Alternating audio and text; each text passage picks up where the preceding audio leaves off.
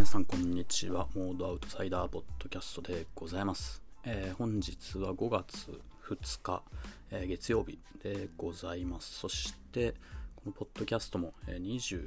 29回目になるのかな。ということで、結構毎日更新してると、まあっという間にエピソードも溜まってきて、まあそのうちま100回じゃないですけど、100回まで行くのも、まああとは、えー60回ぐらいなので、ま60回ちょっと。なので、2ヶ月ちょいとで100回までいっちゃうっていうことで、うん、とりあえず5月8日まで、えー毎日投稿しようっていうのがもともと4月8日からやってたので、5月8日で1ヶ月になるんですけど、まあ、その後も基本的に毎日配信していこうかなっていう感じです。まあそこは、あの、おいおい決めていこうかなっていうふうに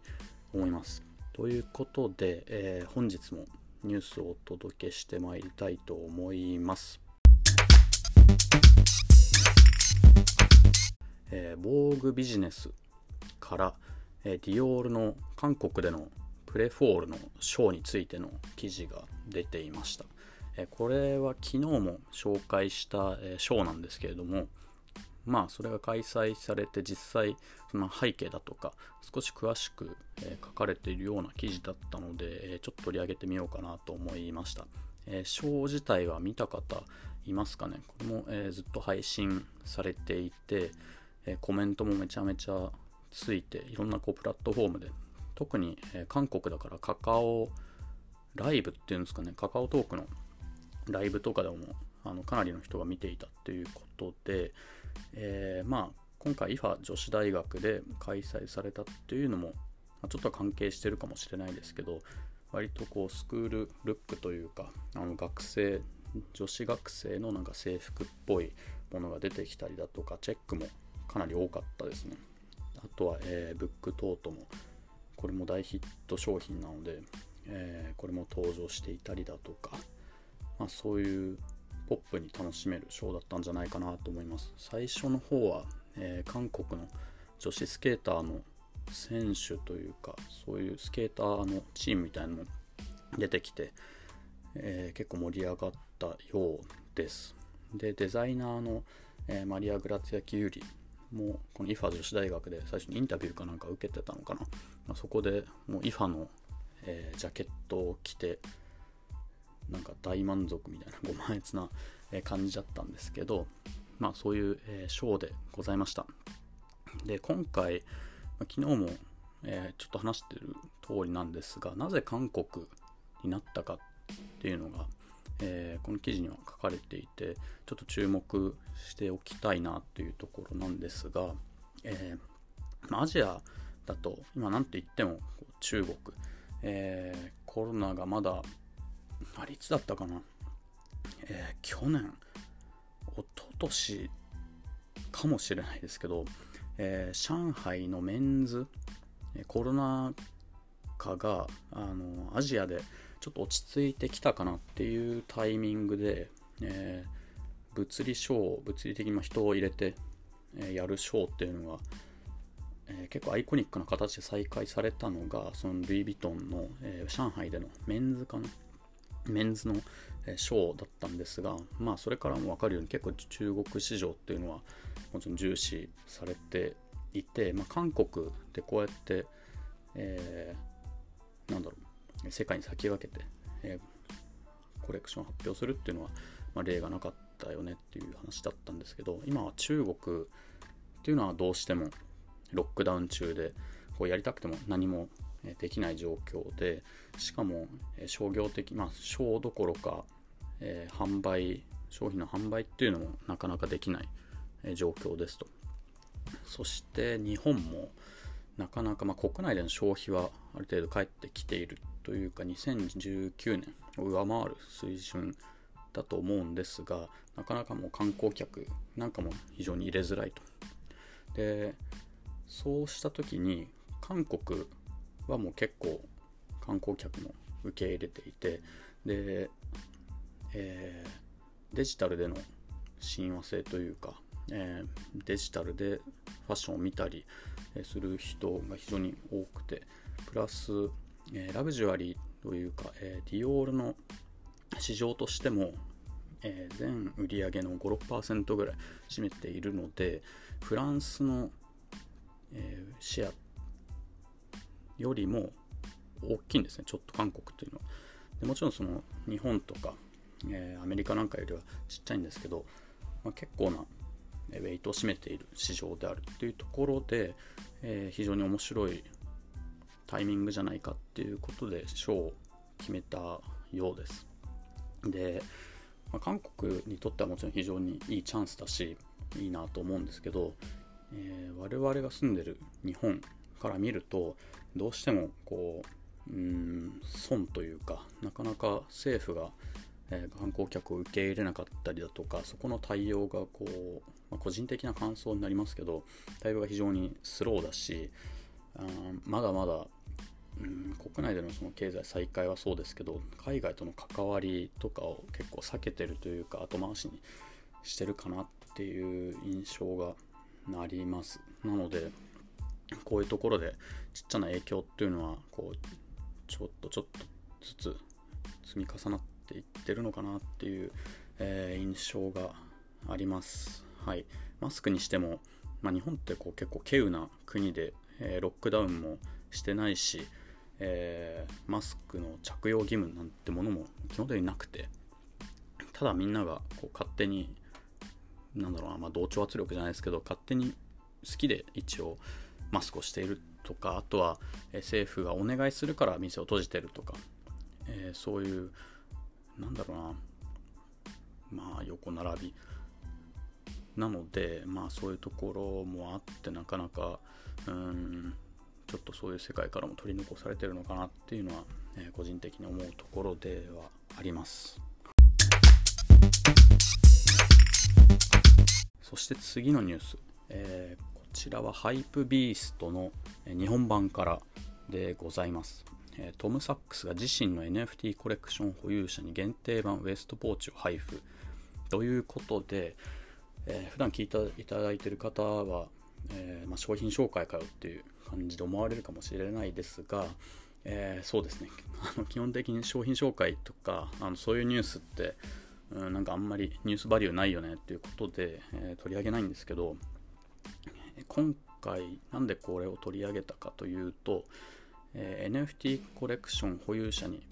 グッズを配るっていうのは、え、この前のファッション NFT の話の時に NFT を活用する一つの、えーま、手段というか新しいオーディエンスとつながれるあるいは今、ね、その NFT を買ってくれてる方をつなぎ止めるような、え、手段として結構、えー、これから使われていくよねっていう話があったので、まあ、タイムリーなニュースかなと思って取り上げました。で一方でこの NFT に紐づいた特典ってこれからどんどんどんどん、えー、ポピュラーになっていくと思います。なのでこれがこうニュースになるようなこと、まあ、商品紹介だと言ってもニュースになるようなことって今後どんどんどんどん減っていくんじゃないかなと思って、まあ、それが印象的だったので一応取り上げてみました。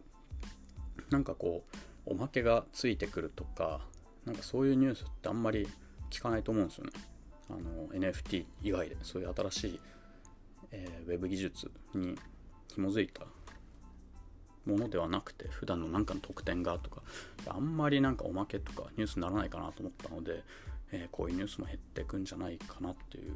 ことでまあいかにこう NFT 絡みのものが最近は、まあ、ビュー数取れると思うんですけど、まあ、そういうことで、えー、載せてるのかなっていうことで取り上げてみました。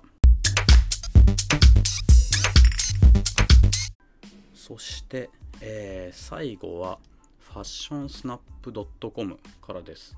えー、イノベーションの難しさをとんでも未来予測例から学ぶ。ということで、えー、これファッションニュースじゃなくてなんだろうな、えー、ガジェットニュースとも違うんですが、えー、記事の内容としては、え割とそのテック寄りのニュースの中で、えまあ、ニュースというかテック業界の未来予測今後こうなるだろうみたいなものの中にかなり昔のものを掘ってみると外れたものがたくさんあると。でそれを今回取り上げてみましたというのがこの記事です。で、えー、たくさんあるので気になる方は後で読んでもらえると面白いんですけど例えば、えー、iPhone が大きなシェアを獲得する可能性はゼロだという2007年のスティーブ・バルマー当時のマイクロソフト CEO ですけどスティーブ・バルマーの、ね、発言があったりだとかあとはもっともっと昔ですけど1916年に映画館は普及しないっていう、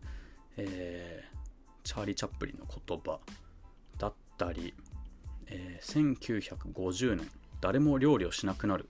っていう予想があって、えー、でその心はというと